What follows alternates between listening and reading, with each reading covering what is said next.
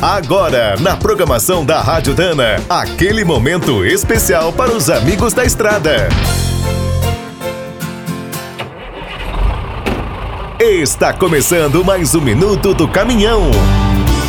Fique por dentro das últimas notícias, histórias, dicas de manutenção e novas tecnologias.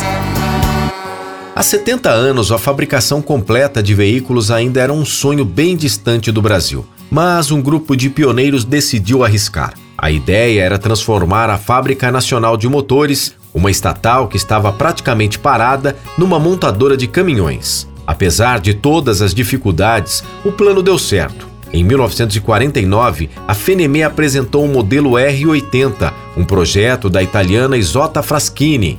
Depois dessa primeira iniciativa de nacionalização, a empresa produziu uma série de veículos da Alfa Romeo, Fiat e Iveco até 1985. Além dos caminhões leves, médios e pesados, a Fenemé fabricou chassis para ônibus e os luxuosos sedãs JK 2000, 2150 e Alfa 2300. A empresa ainda participou do desenvolvimento de esportivos em fibra de vidro, carros de corrida e até viaturas blindadas do Exército.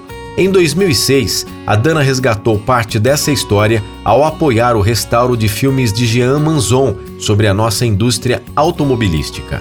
Durante décadas, a empresa foi uma das grandes parceiras da Fenemé, fornecendo cruzetas e cardãs com as marcas Spicer e Álvaros. Para matar a saudade, acesse o site dana.com.br barra história e veja a série Uma Indústria que Lidera o Progresso, filmada em 1959 e 64.